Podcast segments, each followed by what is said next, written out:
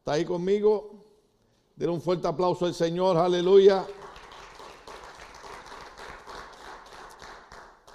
El pastor predica lo que siente de parte del Señor o, el deseo que viene a su corazón cuando estudia la palabra.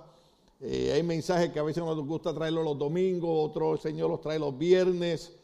Eh, yo creo que la gente que le gusta terminar la semana de trabajo, que aunque eh, vienen un poquito cansados, pero dicen, Señor, quiero llegar a tu casa, darte gracias, porque me diste fuerza para trabajar durante la semana. Es la gente que entonces Dios dice, vamos a meterle un poquito de discipulado, alabado sea el Señor. Y el título del mensaje, que lo hemos compartido en otra ocasión, en otros años, es atendiendo la obra de Dios. Diga conmigo, atendiendo, la obra de Dios. Y claro que hay unas ciertas cosas aquí que tal vez no aplican ustedes. Ustedes son gente buena, ustedes son gente eh, que trabajan en la obra del Señor, atienden la obra del Señor, pero eh, cuando el Espíritu Santo eh, quiere ministrar a la iglesia, tal vez el Señor lo que no quiere es que se duerman en, espiritualmente. Si usted está cansado y quiere dormirse físicamente, dígale al hermano que está al lado, dame espacio y acuéstese en la silla. Yo sigo predicando y no tengo problema con eso. Hay predicadores que si alguien se duerme se les daña el mensaje. Yo usted se duerme y lo que me hago es que me río por dentro. Digo, pobrecito, la esposa no lo dejó dormir roncando tan fuerte, bendito sea Dios. Aunque son dos capítulos, y tal vez no toquemos todo porque eh, solamente predicaremos cinco minutos, hay unos puntos importantes en ese libro de Ageo que prácticamente son cinco, yo voy a tratar de tocar dos o tres máximamente. El primer punto va a ser la apelación, o sea, la petición, el ruego de este profeta llamado Ageo, que los teólogos dicen, lo sorprendente de este profeta es que no hay mucha historia sobre él de los otros profetas, se dice era hijo de fulano, nació en tal sitio, Dios lo llamó en tal época, y de él no hay mucho. Algunos piensan que fue uno de los que estuvo en la esclavitud en Babilonia. ¿Se acuerdan la profecía del Señor que estuvieron 70 años en Babilonia donde eh, Daniel estudiaba y decía, Señor, ya se cumplió el tiempo? Y piensan que era un anciano que se levantan diferentes reyes y usted sabe que cuando Salomón muere, el reino de Dios que ocurrió se dividió. Porque Jesucristo dijo, un reino dividido contra sí mismo no permanece en pie. Por eso usted ve que lo más común en las iglesias cristianas siempre son divisiones. Divisiones, divisiones, divisiones, divisiones. La gente no comprende eh, eh, lo que es lealtad, la gente no comprende lo que es fidelidad, la gente no comprende lo que es orden, la gente no comprende lo que es eh, respeto. algunas personas piensan que porque se ganan cuatro o cinco para el Señor y los traen, dicen, no, pues entonces Dios me llamó a ser pastor. Mira hermano, yo llevo 30 años de pastor aquí y Dios sabe que lo he hecho por obedecerlo. La gente ve a uno aquí predicando y dice, ay, qué guiso es eso. Es una palabra puertorriqueña. Eh, un sancocho, un menudo, para que me entiendan. No es tan fácil. Algunos de los hermanos líderes, cuando yo los pongo a predicar acá, me dice, pastor, ahora comprendo porque de allá al frente se ve todo. Y vemos las caras de la gente. Algunos sonríen, otros miran serio otros miran con ojos de pistola. ¿Sí? Entonces, eh, eh, eh, este, este, este hombre nos recuerda que cuando muere Salomón, el reino se divide en reino del norte y reino del sur, Israel y Judá el sur. Entonces, los reyes de Judá se rebelan en contra de Nabucodonosor. Y Nabucodonosor enojado viene y destruye el templo que se había levantado en Jerusalén. Comienzan a pasar los tiempos y vienen otros reyes. Y viene un rey llamado Ciro que conquista Babilonia y decide que los demás reinos que están bajo su dominio, en vez de tratarlos mal, debe bendecirlos. Y hay diferentes eh, hombres con el mismo nombre de Ciro, Ciro 1, Ciro 2, pero se le da la oportunidad de que se restablezca nuevamente la construcción del templo. No hay cosa más grande, por ejemplo, los israelitas, los judíos, los hebreos, lo que están esperando es la profecía del cumplimiento de la reconstrucción del tercer templo. Hay unas señales proféticas tremendas, todo lo que está moviéndose alrededor de nosotros nos indica que el tiempo profético está a punto de cumplirse. Nosotros, la gente vieja que llevamos 47 eh, años sirviendo al Señor, nos llenamos de gozo y de alegría porque decimos, wow, finalmente ya estamos a punto de ver lo que por años hemos predicado. Los jóvenes tal vez dirán, bueno, pero que, what are you talking about? Bueno, de lo que nosotros hablamos es que en una ocasión cuando, cuando los jóvenes construyeron un templo para el Señor, el segundo templo, todos los jóvenes gritaban y bailaban y decían, oh, aleluya, construimos el templo, bendito sea Dios, y danzaban. Y los viejos lloraban. Y los jóvenes decían, pero ¿por qué los viejos lloran si hemos, hemos construido el templo? ¿Sabe por qué los viejos lloraban? Porque los viejos decían, nosotros vimos la gloria del templo de Salomón. Y aunque este templo está bonito, y aunque este templo se ha hecho para Dios, ellos decían, pero en aquel templo bajaba la chequina de Jehová, bajaba la nube de Jehová. Y los viejos lloraban porque habían experimentado una gloria de Dios sobrenatural. Por eso es que nosotros cuando los pastores ya mayorcitos predicamos, muchos jóvenes dicen, ay, como que eh, he, like to go to the stream. No, no, no, no, no, no, no es eso. No somos extremistas. Lo que pasa es que los pastores viejos vivimos una época donde vimos a un pueblo servirle a Dios de todo corazón. Vimos a un pueblo que en vez de hacer lo que hizo el reino del norte y el reino del sur cuando murió Salomón, en vez de dividirse, yo me crié en un pueblo que buscaba la unidad. Yo me crié en un pueblo, hermano, que cuando, cuando venían las, las tormentas y los huracanes a mi país, en Puerto Rico, yo sé lo que es estar una semana, porque mi pastor un día, ya los pastores viejitos eran más locos que yo. Se inunda todo el barrio de la playa de Ponce. Se mete como un pie de agua dentro del templo. Y empezamos a llamar. Pastor, está suspendida la semana de oración. ¿Y saben qué nos decía él? El Señor reprende al diablo y a los que creen en él. Y yo recuerdo, hermano, que ahora yo digo, eso estaba mal, eso estaba extremista. Pero yo estuve toda la semana con mi pastor, hermano, nos enrollábamos los pantalones, nos quitábamos los zapatos. Ahí me daban ganas de nadar allí, ¿no? Pero mi pastor era de esos viejitos fuertes.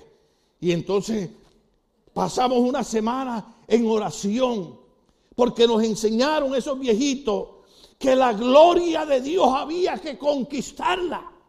¿Cuánto estamos aquí todavía?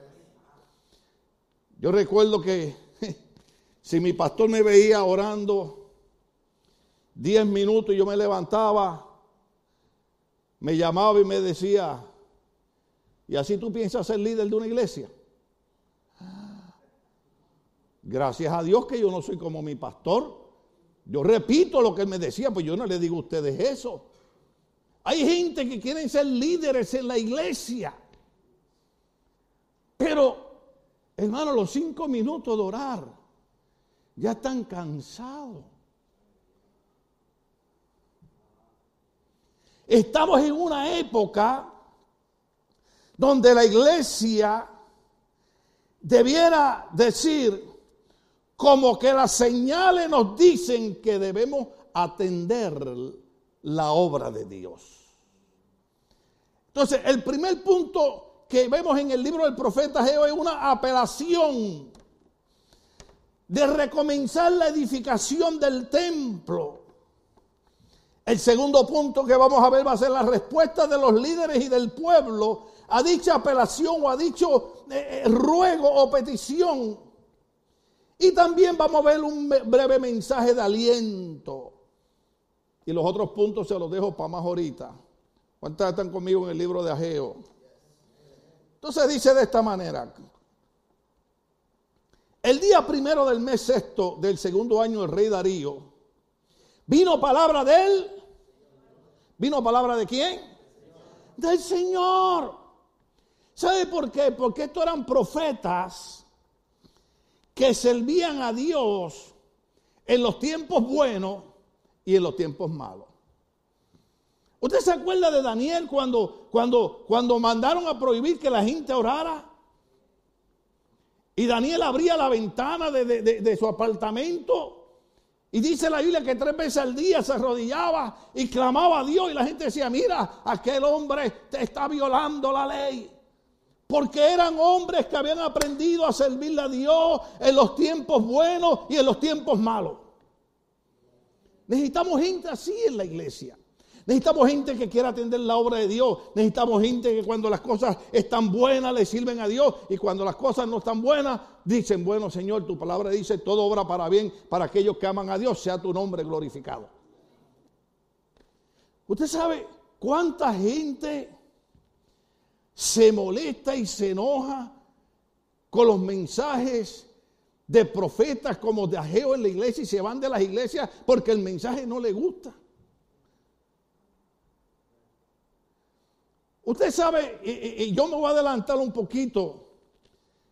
Eh, años atrás, años atrás, como, como 25 años atrás, a mí me criticaban. Me decían, ah, pero pastor, Tú permites mujeres en pantalones en tu iglesia. Tú permites que las mujeres se maquillen. Y tú, y tú predicas a veces sin corbata. Y en 30 años yo he explicado eso un montón de veces. Pasan los años y yo me encuentro aquellos que me criticaban que ahora no hacen lo que me criticaban, sino ahora se fueron al otro lado. Porque nosotros hemos tratado de mantener un balance.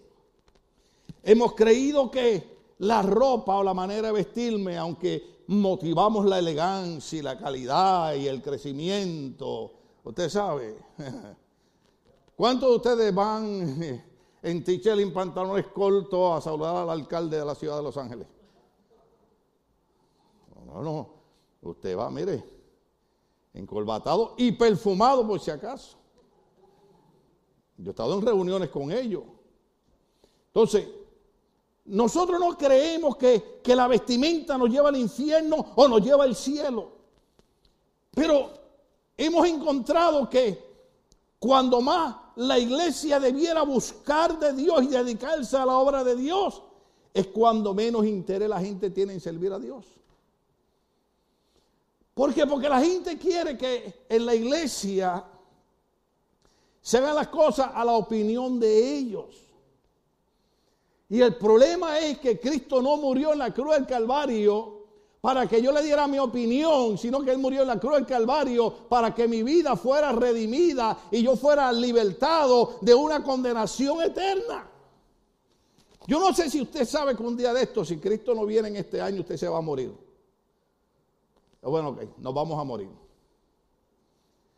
Pero si yo me muero antes que Cristo venga, y yo no estoy seguro que yo he aceptado a Cristo como Señor y Salvador de mi vida,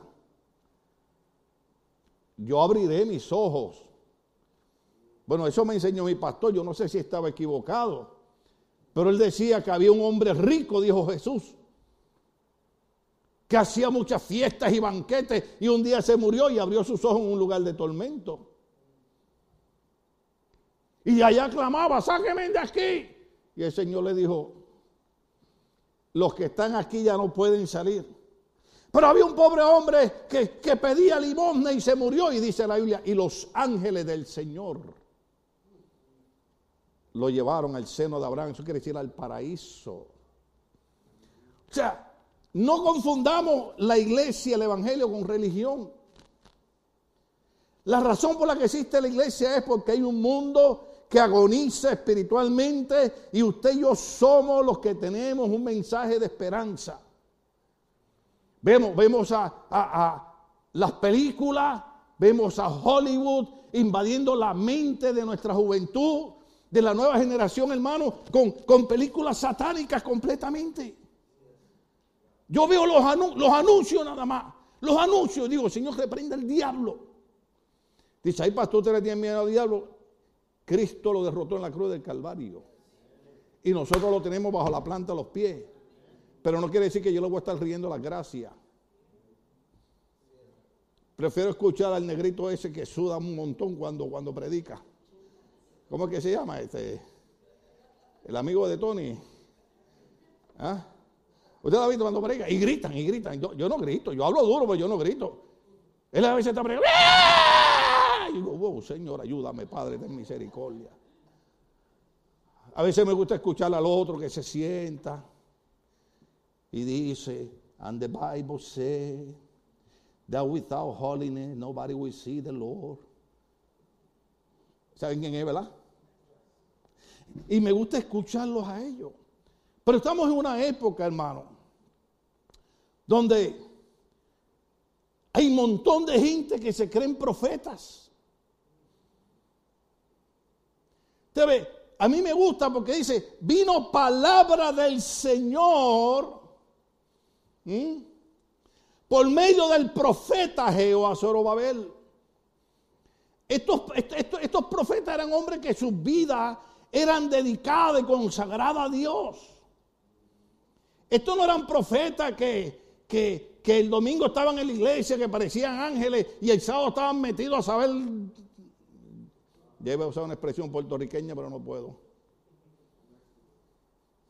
Esto eran los profetas eran hombres consagrados a Dios.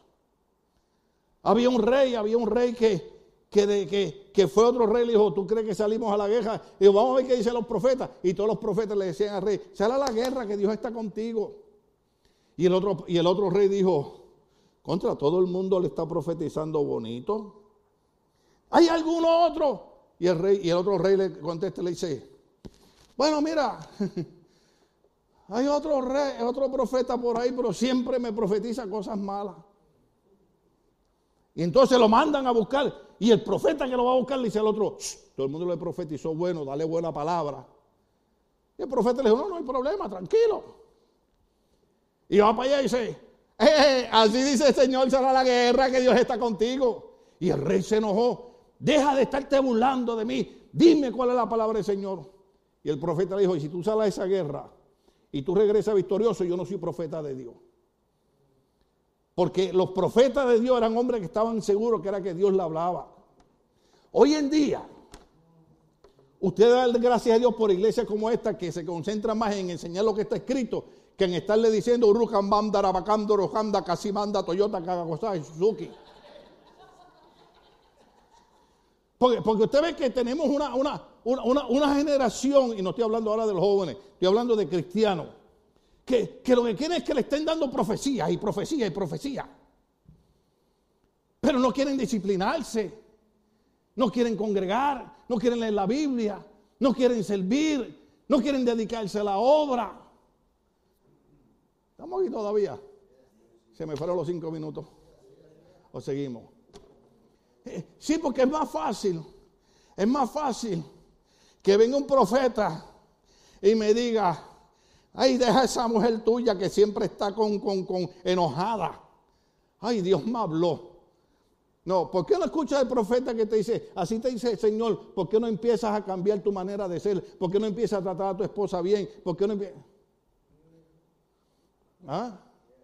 Y montones de mujeres que, que andan buscando profecía. Deja a ese hombre sin vergüenza. No, la Biblia dice que con la buena conducta la mujer se gana el marido. Y mire que yo soy defensor de las mujeres. Pero es que queremos la profecía porque, porque estamos en la época, lo digo en inglés, microwave. La gente, la, gente no quiere dedicarse a la obra de Dios. Pero esa es la moda ahora.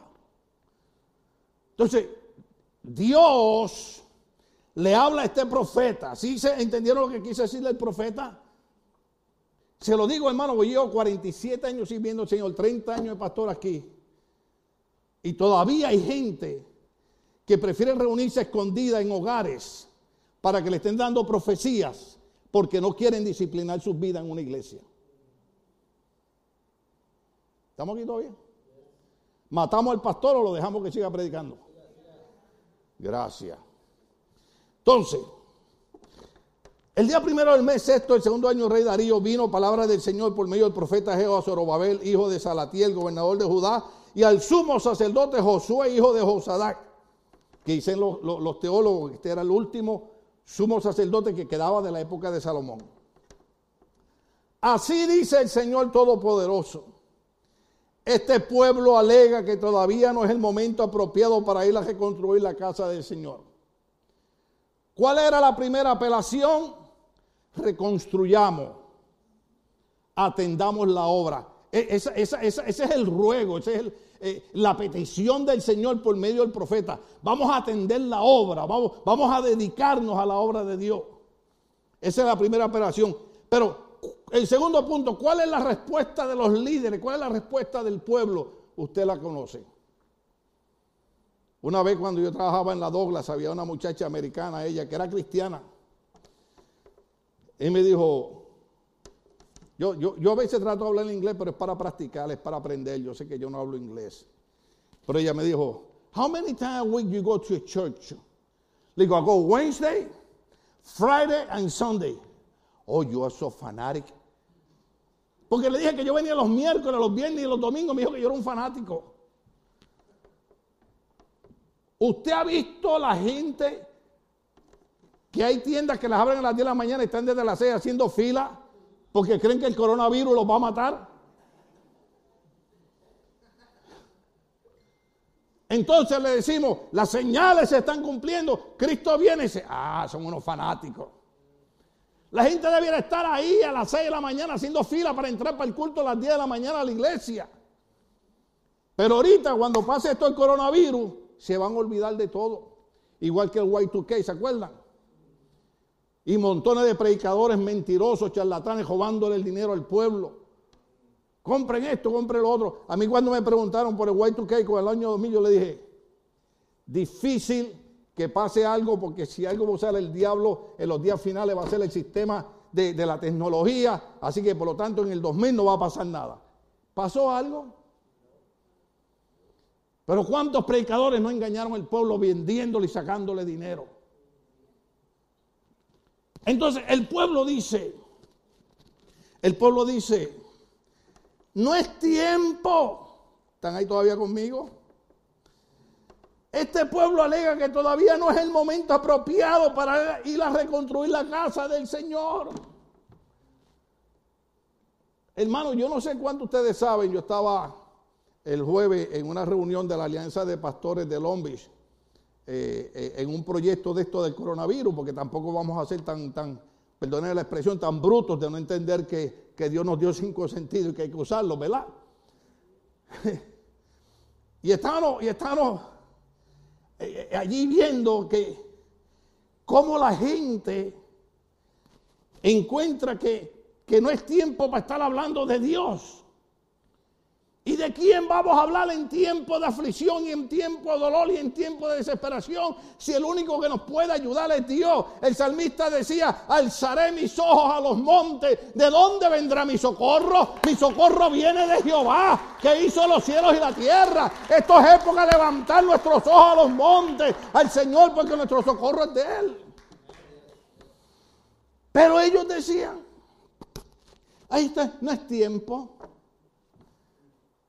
Como hay gente que dice, ay, eso de, ay, pero el pastor quiere que yo esté en la iglesia todos los domingos.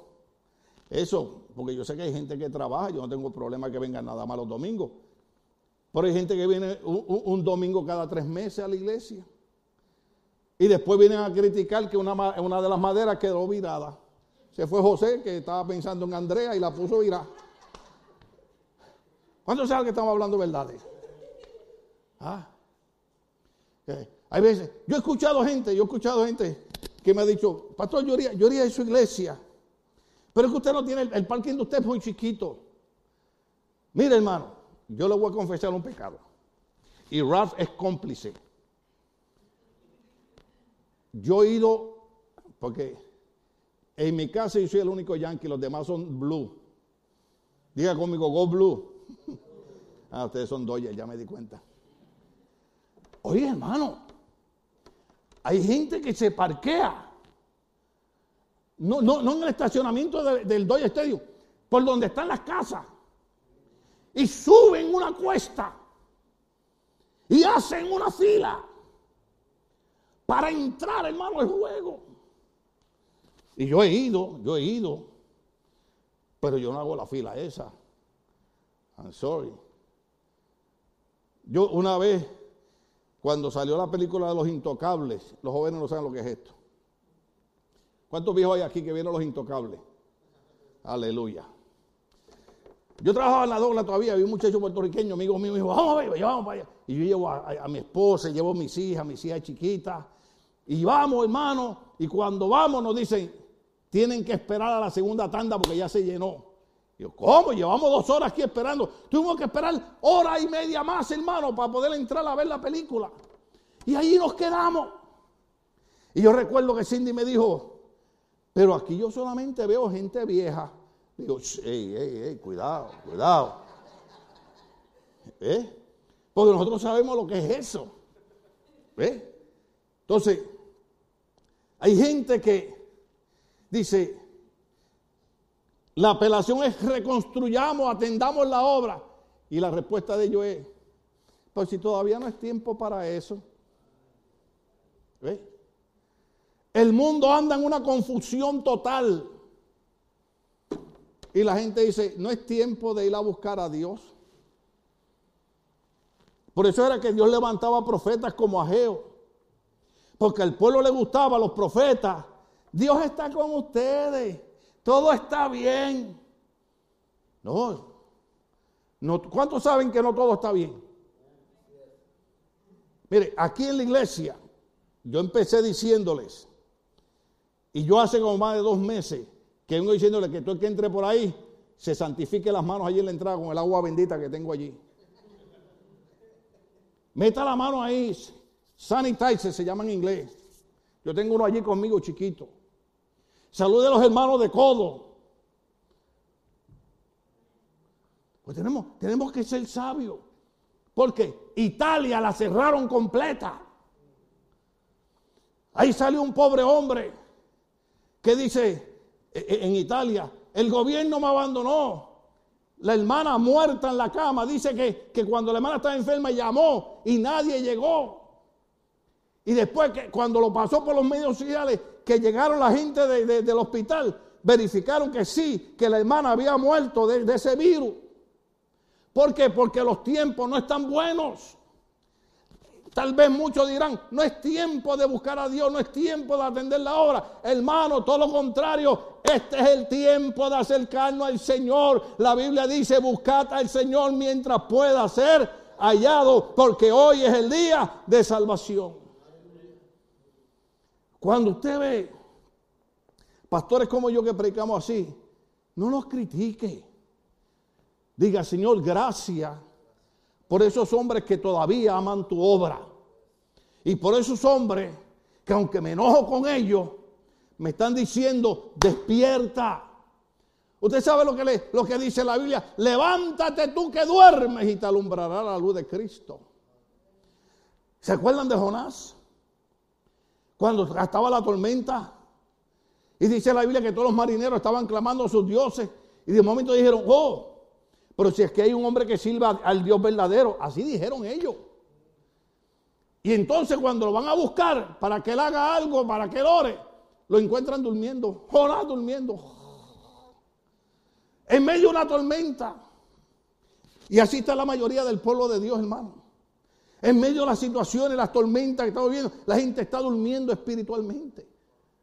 ¿Y sabe cómo le dijeron los, marineros? Levántate, dormilón. ¿Mm? ¿Por qué? Porque hay gente que espiritualmente se han dormido. Usted ve que hay gente que no les importa abandonar la iglesia, hay gente que no le importa romper sus hogares, eh, eh, y usted dice, algo está mal. Y Ageo dice, es el tiempo de reconstruir y de atender la obra. Pero el pueblo decía, no, ¿sabe por qué? Porque el pueblo se había contaminado, el pueblo se había dañado. Por eso es que el pueblo creía que no era necesidad de buscar ni de servir al Señor. Me queda un minuto, lo puedo usar. Dice así, este pueblo alega que todavía no es el momento apropiado para ir a reconstruir la casa del Señor. También vino esta palabra del Señor por medio del profeta Geo. También vino esta palabra por medio del profeta Geo. ¿Están ahí conmigo? ¿Acaso es el momento apropiado para que ustedes residan en casas lujosas mientras que esta casa está en ruinas? ¿De qué es lo que le está diciendo el Señor? Yo he explicado aquí un montón de veces que Dios no tiene problema con que usted tenga una buena casa. Dios no tiene problema con que usted tenga un buen carro o tres carros. Dios no tiene problema con que usted gane mucho dinero. Pero Dios tiene problema cuando Él no es el primero en nuestras vidas. ¿Se acuerdan cuando Caín y Abel llevaron las ofrendas al Señor? ¿Cuál fue la ofrenda que, el Señor no aceptó? ¿Alguien se acuerda? la de Caín. ¿Sabe por qué? Porque Caín agarró de los frutos de la tierra. Abel, ¿qué le llevó el Señor? ¿Ah? El primer animal. Las primicias, lo primero, Abel se lo dio al Señor. Caín le dio de lo que encontró. Entonces, cuando nosotros ponemos a Dios segundo, el Señor dice, no me estoy agradando de ti. Suena fanático esto, suena, suena, suena, pero, pero ¿qué es lo que el pastor quiere? Que entendamos que estamos en tiempo de que Dios debe ser parte principal en nuestra vida y que lo primero de nuestra vida debemos dárselo a Dios. Debemos darle a Dios. No solamente eh, eh, eh, el diezmo, no estoy hablando de darle a Dios las primicias, de darle el diezmo, las ofrendas. No, no, pero estoy hablando de darle lo primero a Dios. ¿Cuántas veces? ¿Cuántas veces?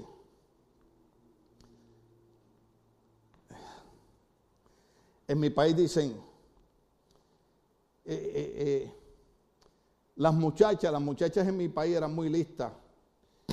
Y cuando cuando estaban enamoradas de un muchacho y el muchacho no las hacía caso y el muchacho se iba a enamorarse de otra y la otra le decía que no y él regresaba, ella le decía, yo no soy plato de segunda mesa. ¿Cuándo entiende lo que quiere decir eso? Pero a veces hacemos eso con Dios. A veces en vez de Dios el primero, no estoy hablando de fanatismo, no estoy hablando de exageramiento, estoy hablando de que es el tiempo de dedicar y consagrar nuestra vida al Señor, porque el profeta dice que Dios decía, este pueblo alega que no es tiempo de reconstruir el templo, pero el Señor dice, sí, pero para ustedes sí es tiempo de reconstruir y construir y hacer buenas casas para ustedes, pero la casa del Señor está en el piso. Yo le dije que este mensaje no era para ustedes, porque ustedes son gente, mire, toda la transformación que ustedes hicieron aquí, gloria a Dios, pero a lo mejor el Señor no quiere que se duerman espiritualmente. El, el mensaje, el Señor le dice, así dice ahora el Señor Todopoderoso.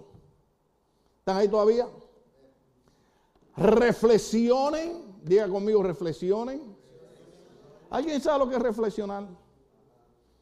¿Alguien sabe lo que es pararse en el camino y decir, esto que yo estoy haciendo está mal? Esto está mal. Porque antes a mí me gustaba ir a la iglesia. Pero ahora me invitan para allá y para allá y me voy para allá. Ay, el pastor entiende que yo tengo que descansar. No, yo entiendo que allá te vas a contaminar y allá puede ser que te pase algo que no te va a pasar en la iglesia, porque en la iglesia lo único que va a pasar es que Dios te va a bendecir. ¿Usted sabe qué ocurre en la iglesia cuando oímos la palabra? Nos llenamos de fe. Y creemos que Dios va a hacer. Yo despierto de las 5 de la mañana y Dios sabe, yo empiezo a orar y orar y orar y Señor y bendice al hermano y bendice. Ahora estoy orando por el pastor Rafael Porra, un amigo de nosotros de años. Puso en Facebook, oren, tiene problemas con sus riñones, se ha visto grave. Y pone la oración. Y yo digo, hay que orar, mi cuñada Rosy está enferma. Entonces, hay un trabajo que hacer. La Biblia dice orar los unos por los otros. Yo siempre le digo a ustedes, no se acomoden mucho, porque hoy soy yo el que tengo problemas de la espalda, mañana va a ser usted. ¿Ah? Porque muchos de nosotros pensamos que nunca vamos a estar tirados en un hospital hasta que nos toca. Por eso es que la Biblia dice, amaos los unos a los otros con amor extrañable. ¿Sabes lo que significa eso? Que cuando hay un hermano enfermo en la iglesia, hay que orar por él como si fueras tú el que está enfermo. ¿Estamos aquí todavía? El mensaje les está enojando. Porque los mensajes en la iglesia hacen dos cosas. O te llenan de gozo porque el mensaje te gustó, o te enojan. De todas maneras, el mensaje es de Dios. El propósito no es regañar, el propósito no es molestar, el propósito no es ofender, el propósito no es herir. Es todo lo contrario.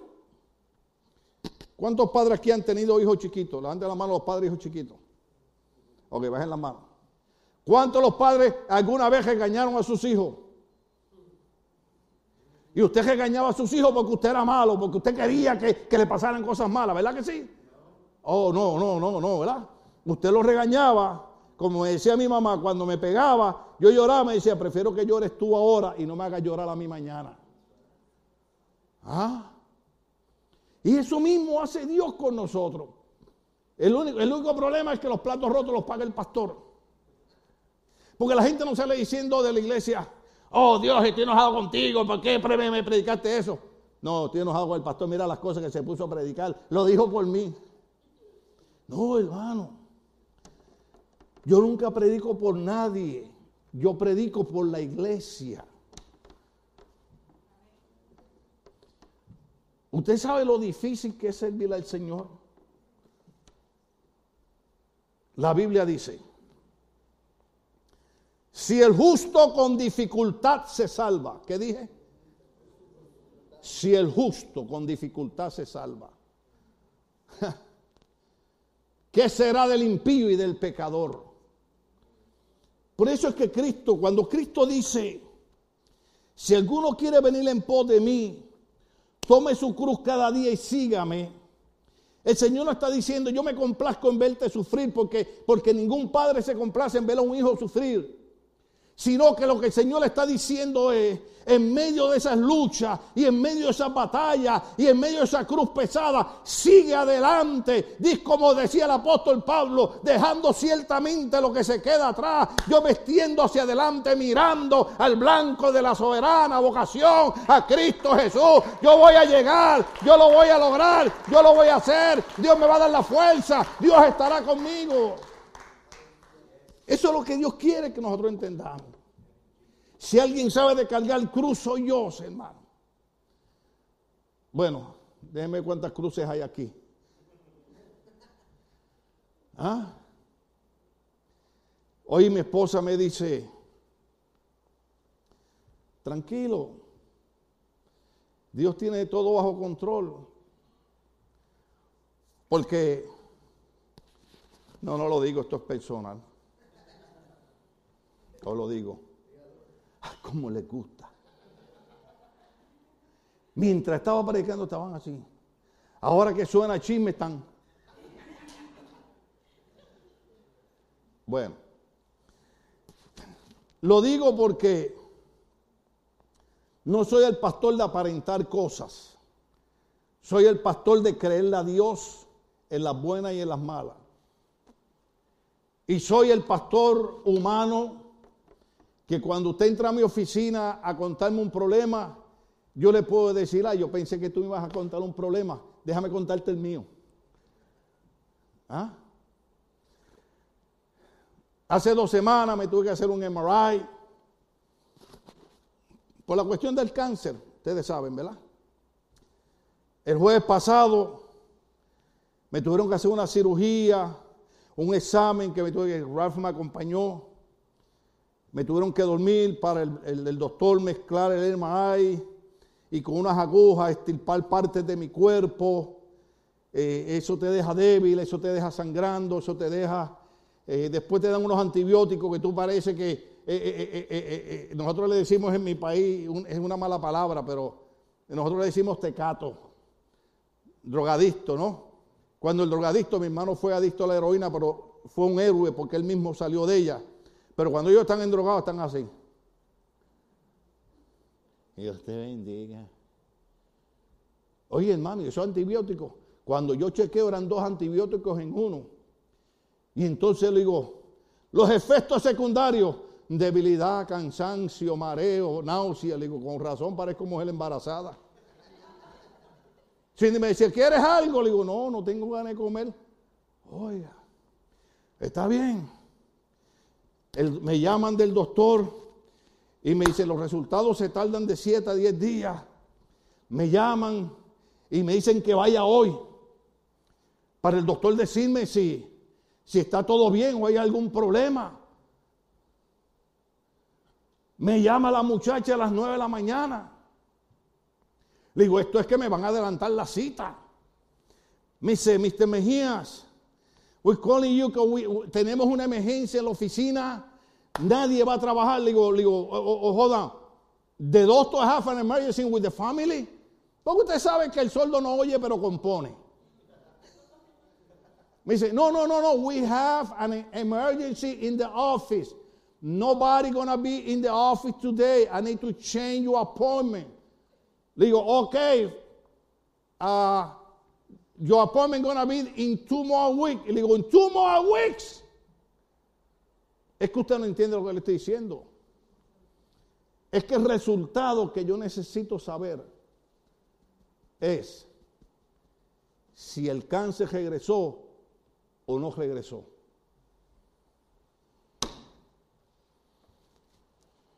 Y todavía hay gente que critica al pastor porque el pastor le dice, es tiempo de atender la obra de Dios. Eso es una cruz. Porque ahora yo estoy esperando ese día. Y pues mi esposa me regaña.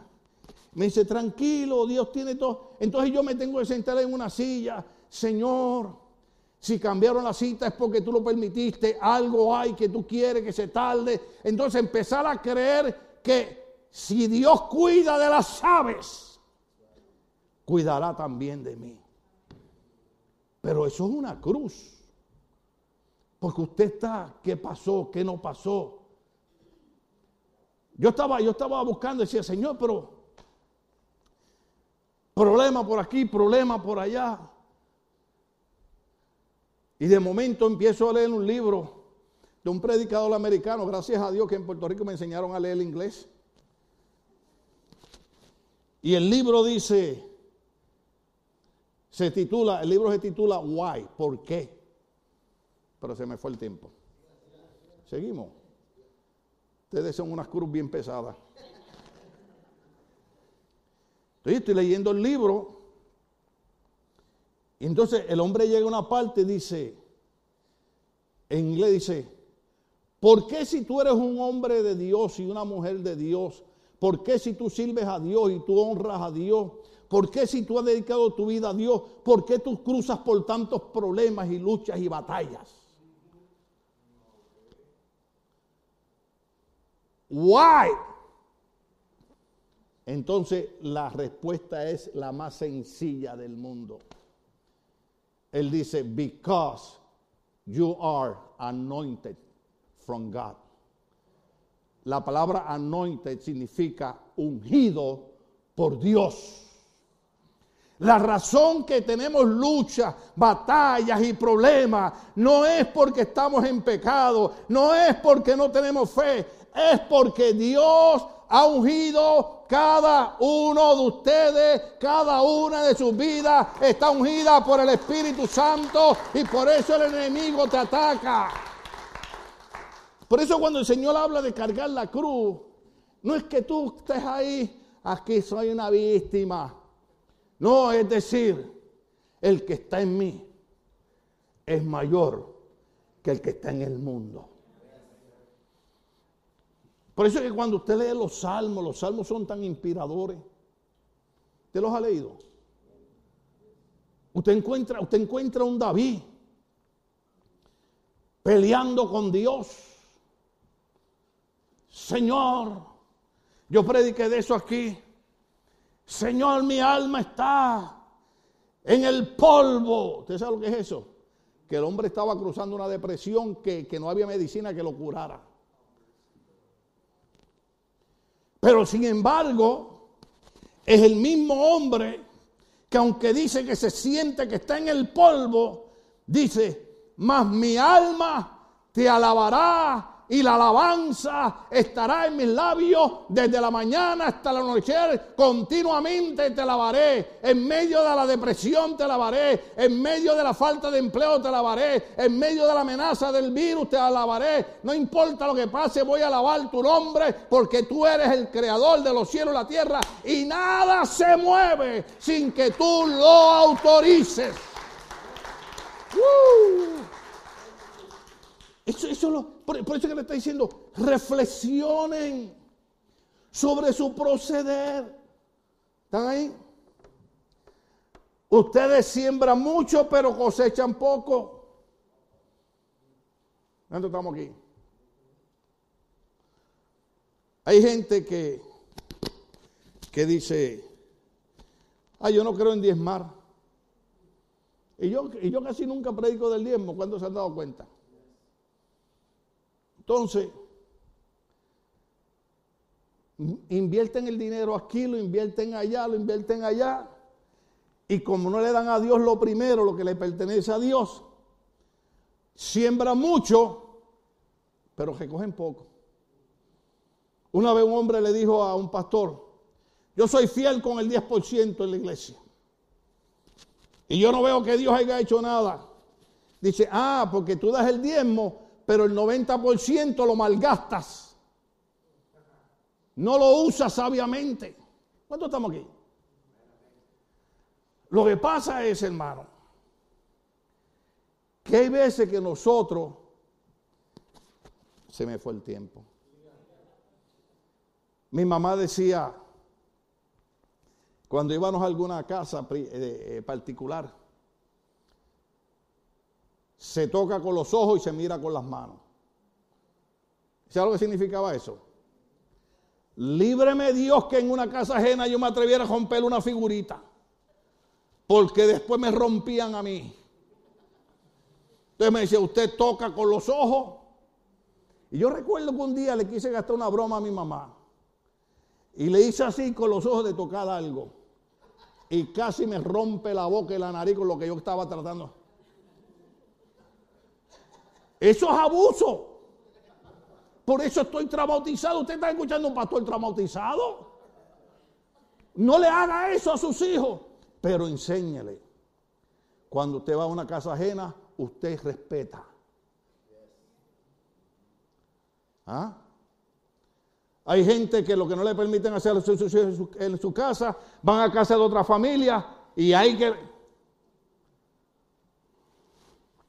Ay, hermano, usted no tiene amor por los niños. No, yo tengo amor por los niños, pero ellos no tienen respeto. Entonces, sembramos, pero no cosechamos mucho porque no estamos sembrando correctamente. Yo no soy agricultor, pero la mayoría de nuestros abuelitos fueron agricultores. En mi casa se comía y se condimentaba con todo lo que mi mamá sembraba en el patio de la casa. ¿Alguien, ¿alguien recuerda esa época? ¿Ah? Nosotros teníamos gallinas ponedoras. ¿Cuántos saben lo que son gallinas ponedoras? ¿Ah? Y eso era segurito, hermano, segurito. Todas las mañanas eran seis y diez huevitos ahí de esos, de esos broncitos, de esos buenos, ahí nada de, de, de con marcavirus de eso, ni nada. ¿Ah? Y ella agarraba esta hojita para aquí para acá. Oye, qué sabrosa le quedaba la comida. ¿Ah? Entonces, ¿qué es lo que ocurre? Que nosotros en este país, quiero que me perdonen esta ofensa, la iglesia católica le llama a lo que yo voy a decir, y usted sabe que siempre cuando yo hablo a otra iglesia siempre lo hago con respeto. Uno de los siete pecados capitales, ellos le llaman ¿Alguien sabe lo que significa la palabra? Yo lo vi, yo no sé, eh, ayúdenme aquí los gringos. ¿Qué significa ser greedy? Ajá. Ah. Ah. Ambicioso, avaricia. Para la iglesia católica, la avaricia es uno de los siete pecados capitales que ellos pusieron muchos años atrás. no, no estoy entrando en tanto de lo. Pero lo que quiero decir es que no estaban tan lejos de la verdad, porque muchas veces nosotros nos volvemos avarientos y ambiciosos y queremos cosas que no necesitamos. Y entonces el 90% que Dios nos deja lo malgastamos. Y el Señor dice, siembran y cosechan poco porque no están sembrando bien. Wow. Reflexionen, reflexionen decía el mensaje del profeta. Reflexionen sobre su proceder, de la manera que se están portando. Ustedes siembran mucho pero cosechan poco. Comen pero no quedan satisfechos. ¡Uh! Lo siento, sé que voy a tocar fibras aquí ahora.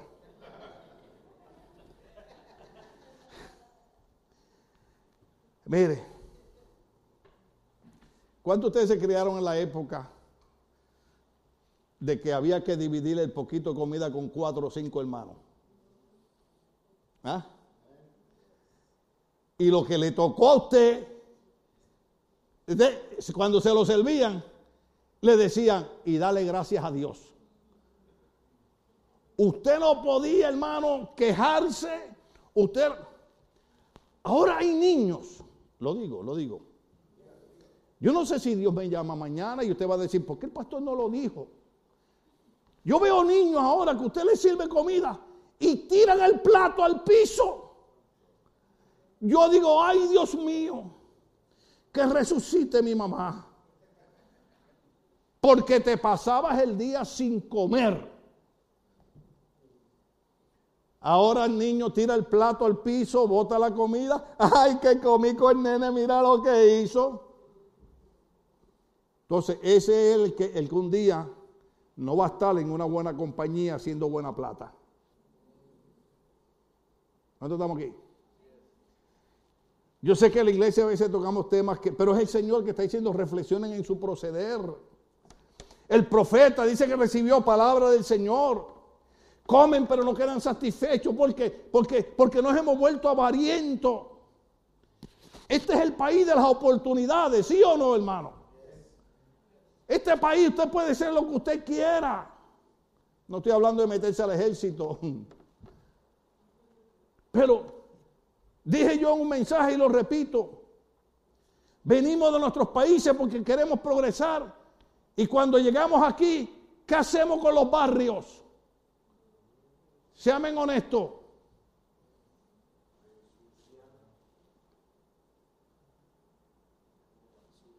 Yo vivo, hermano, en una ciudad buenísima. Tenía un problema que hasta Robert me ayudó para resolverlo. Pero dos calles abajo, cada dos o tres sábados, hay una familia hispana que mete música hasta las 3 de la mañana que se oye en mi casa y es dos bloques abajo. Le digo a Cindy que los vecinos de ellos llamen a la policía y yo estoy acá. no son gringos, ¿sabe qué son? Hispanos. Y cuando yo predico esto, la gente dice, ay, el pastor. No, hermano. Es que nosotros tenemos que enseñarle a esta nación que ellos están equivocados con nosotros, que nosotros no somos menos, que nosotros no somos ignorantes, que nosotros somos gente capaz, trabajadora, educada, que cuando nos proponemos una meta la alcanzamos. Pero ¿cuál es el problema? Usted ha ido al dicho que por, por uno pagan todo. Entonces, por una familia desordenada, todos los que somos hispanos somos desordenados. Dijo el Señor, reflexionen en su proceder. No es que no tenga su fiesta. Yo le decía al Señor, a lo mejor uno de esos vecinos, un viejito de 80 años que está en una cama que no puede dormir porque ellos están en su fiesta y no les importa lo que pase con los vecinos. Yo tengo fe, pero yo tenía una vecina que a cada rato estaba hasta las 2, 3 de la mañana haciéndome par y atrás de la casa. Y resulta ser que es buena muchacha. Y yo le llamaba a la policía. Y le tuve que llamar a la policía como siete veces. Hasta que la policía se cansó de que yo la llamara y que los hermanos que me ayudaran estuvieran escribiéndole y mandándoles email y cosas. Y parece que yo no sé qué pasó, que la cuestión es que ahora yo vi la tablilla de su carro que dice, I love God. Le digo, Señor, ¿me contestaste la oración? Yo le decía, Señor, sálvala, sálvala, sálvala. O llévatela, una de dos. ¿Sí o no? Reflexionemos. Reflexionemos en nuestro proceder. Beben pero no llegan a saciarse. Wow. Tan buen mensaje que era para seguirlo como 20 minutos más, pero lo voy a parar ahí. Ok. Usted ha visto, usted ha visto, usted tiene que haber visto, usted, tiene familiares que empiezan a beber y a beber y ya están arrastrándose. ¡Ay, quiero más! Yo tenía un tío un tío que le decíamos volcán. Imagínese el apodo. Volcán. Llegó el momento que él compraba la botella de alcoholado. ¿Cuánto sabe lo que es alcoholado? Eh, es ustedes son ricos. Pero nosotros los pobres cuando nos daba fiebre nos bañaban con alcoholado y alcohol frío y, y agua maravilla y todas esas cosas. Y él tomaba el colado porque ya el ron no le hacía nada. Imagínense.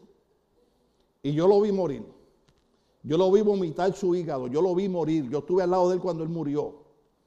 Y me tocó cargarlo en una sábana porque los de la funeraria no tenían equipo para meterse en los callejones que vivían. Y me tocó cargarlo. Reflexionen. ¿Están ahí conmigo todavía? Beben pero no llegan a saciarse. Se visten pero no logran abrigarse. Y el jornalero se le va su salario por saco roto. Así dice el Señor Todopoderoso. ¿Quién dice? Reflexionen sobre su proceder. Yo seguiría el mensaje, pero me voy a parar ahí.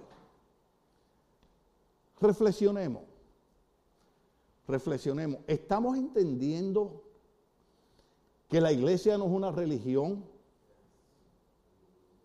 ¿Estamos entendiendo que aceptar a Cristo no es meterse a una religión?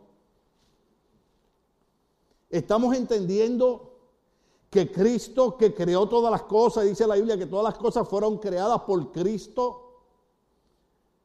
Que dice la Biblia, el que no tenía pecado se hizo pecado por nosotros el Cristo que cuando vio que iba a morir en una cruz, en su humanidad, le dijo al Señor, si es posible, líbrame de esa muerte. Porque no es lo mismo ver al, eh, llamar al diablo que verlo venir. ¿Cuántos estamos aquí? Pero cuando Cristo sudaba gotas de sangre, pensando en aquella muerte, porque la Biblia dice, maldito todo aquel que es colgado en un madero.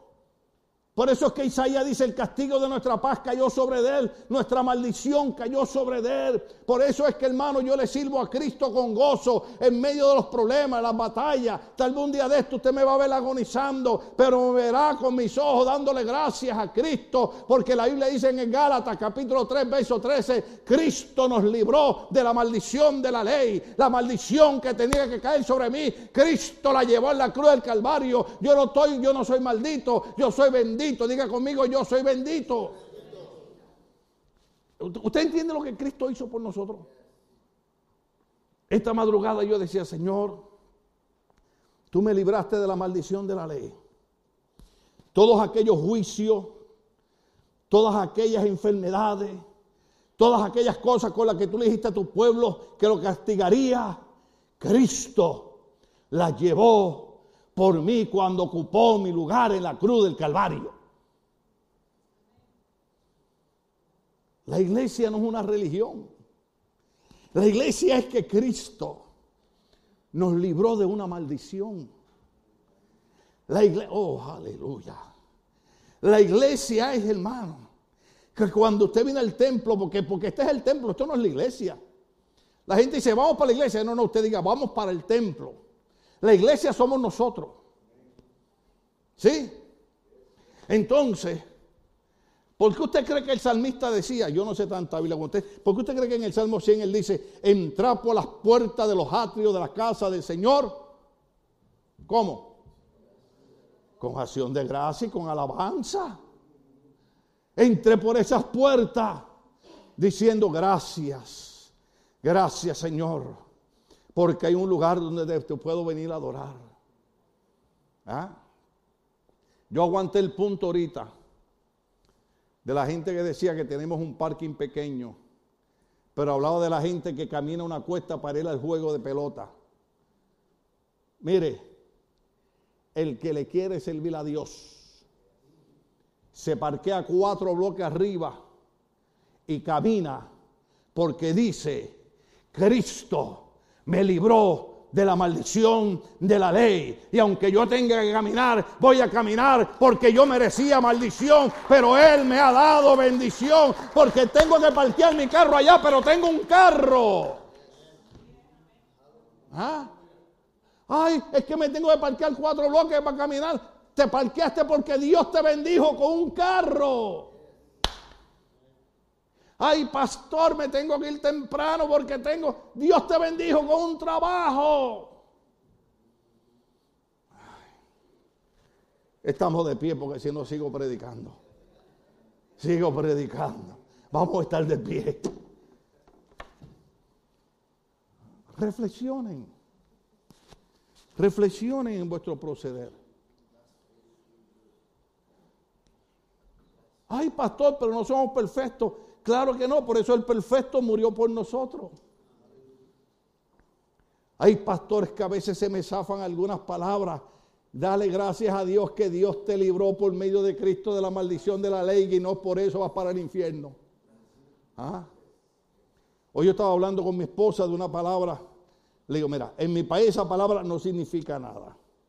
En tu país significa esto y en México, ay, Dios nos ayude. yo no, yo no la repito. Yo no la repito porque a veces yo digo palabras aquí que la gente dice, un ministro debiera ser más serio. Mire, hermano, la vida es corta. ¿Cuántos saben que la vida es corta?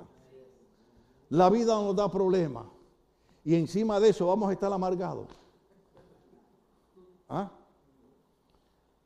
La gente me criticaba porque yo, yo lloraba cuando, cuando predicaba porque recordaba a mi hijo que murió en ese ático. Pero lo que la gente no veía era que lo que el diablo nunca me pudo robar fue el gozo de la salvación, el gozo del Espíritu Santo. No me lo puede robar la enfermedad, no me lo puede robar el cáncer, no me lo puede robar nada, porque eso lo da el Espíritu Santo. Por eso se reflexiona, reflexiona. Cuando tú vienes a la iglesia, olvídate cómo viniste vestido, olvídate cómo vino peinado aquel.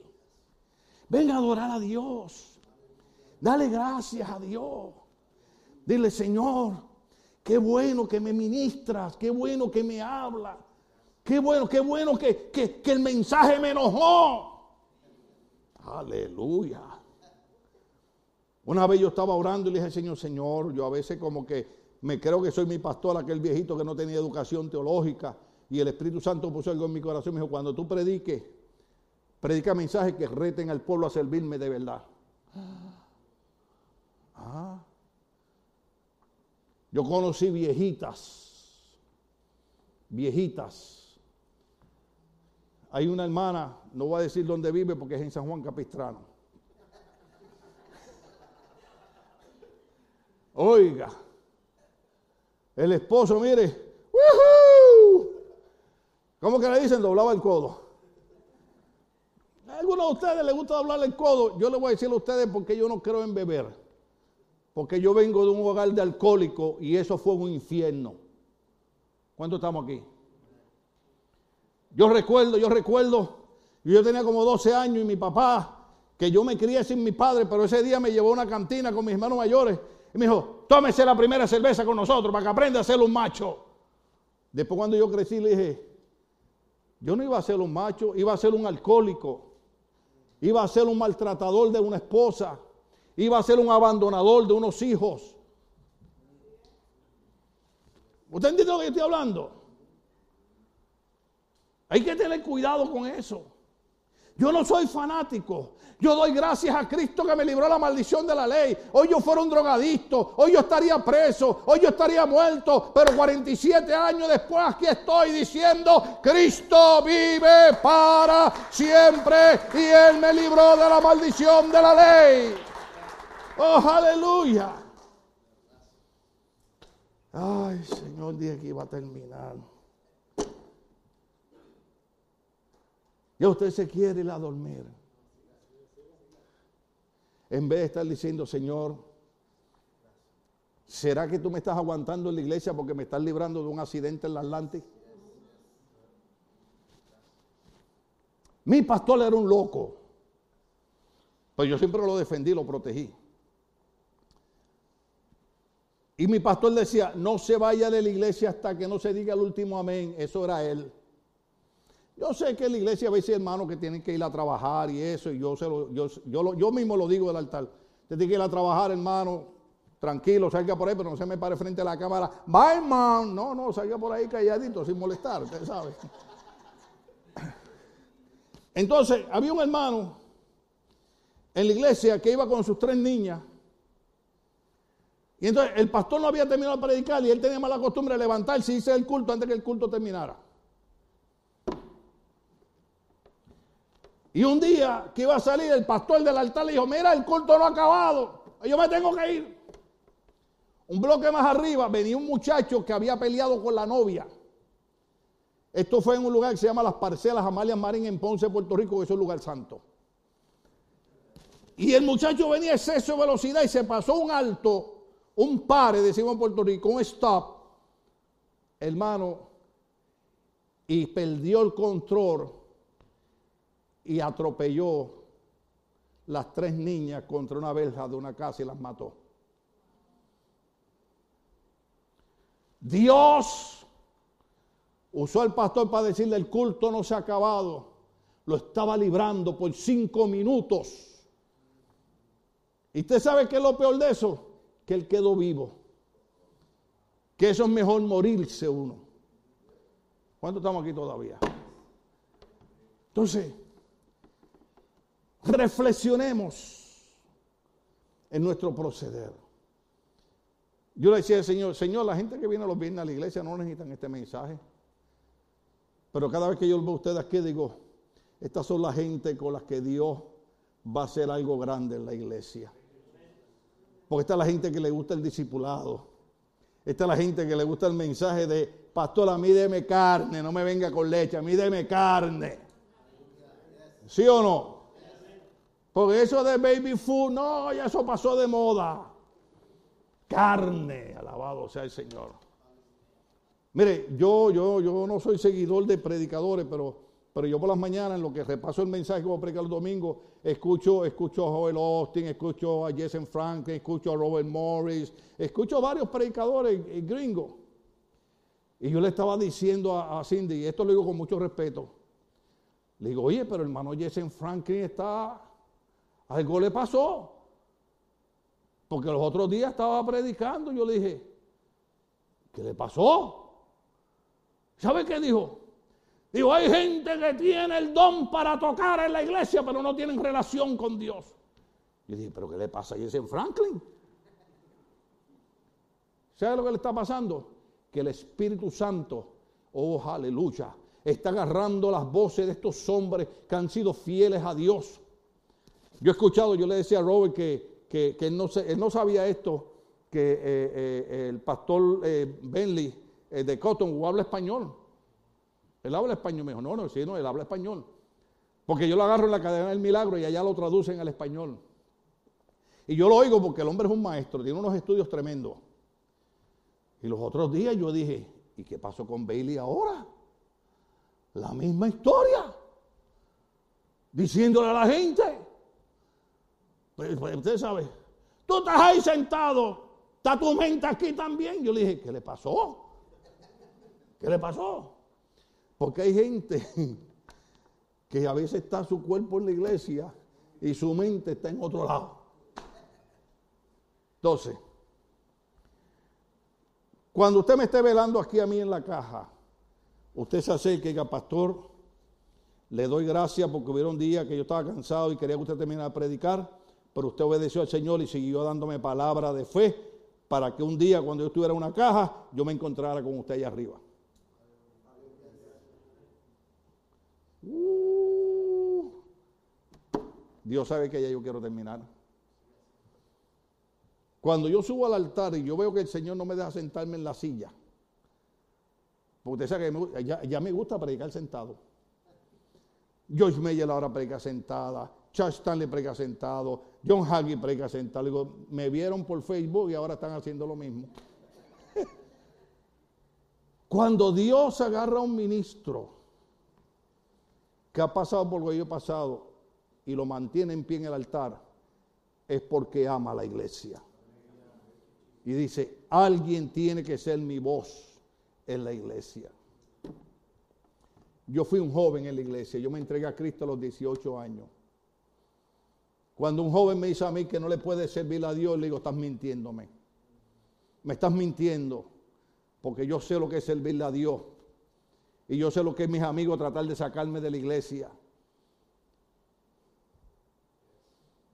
Y yo vine a los caminos del Señor de una vida de pecado, del, del, fango, del lodo. Yo vine, hermano, que lo más difícil para mí era estar en una iglesia. Mi pastor me dijo, tú no duras una semana en la iglesia. Así me dijo mi pastor, tú no duras una semana en la iglesia. Monchi, un amigo mío que yo lo quería mucho, que se volvió loco por la, por la droga, me dijo, tú puedes hacer cualquier cosa menos estar en una iglesia. Porque nosotros éramos unos locos como ustedes. Pero una vez yo puse mis manos sobre el arado, que yo tengo uno por ahí que me trajo la hermana Dulia, que todavía no lo he usado por mensaje que tengo preparado. La Biblia dice, después de haber puesto las manos en el arado, no mires para atrás. No mires para atrás. Yo estuve años sentado en una, en, una silla. Y a veces el diablo me decía, ¿qué tú haces ahí? Una vez en el trabajo me llamó un compañero y me dijo, tú eres un muchacho joven, tú eres estar metido en los bailes, saliendo con muchachas y para aquí y para acá. Le dijo, déjame quieto, yo sé lo que estoy haciendo. Porque Dios no te trae a la iglesia para perder el tiempo contigo. La razón que a veces Dios te tiene sentado es porque Dios está preparándote. Dios está trabajando con tu vida. Dios te está moldeando para que tú seas la voz del día de mañana. Dios sabe que yo no me quiero morir sin ver voces aquí, ungidas, que tengan pasión por Cristo. Alguien le mandó un mensaje mío a un sacerdote y el sacerdote dijo, lo único que le elogio a ese predicador es la pasión con la que predica. No, no es la pasión para predicar, es la pasión por aquel que dio su vida por mí en la cruz del Calvario. Y en eso es lo que reflexionamos. Reflexionemos. ¿Eh? Cuando alguien te trata de convencer que ya dejes de ayudarle a la iglesia, que ya dejes de venir a la iglesia, reflexiona. Reflexiona. ¿Sí? De verdad, voy a preguntar algo que él siempre lo pregunto al final del culto, pero yo lo voy a preguntar. ¿A cuántos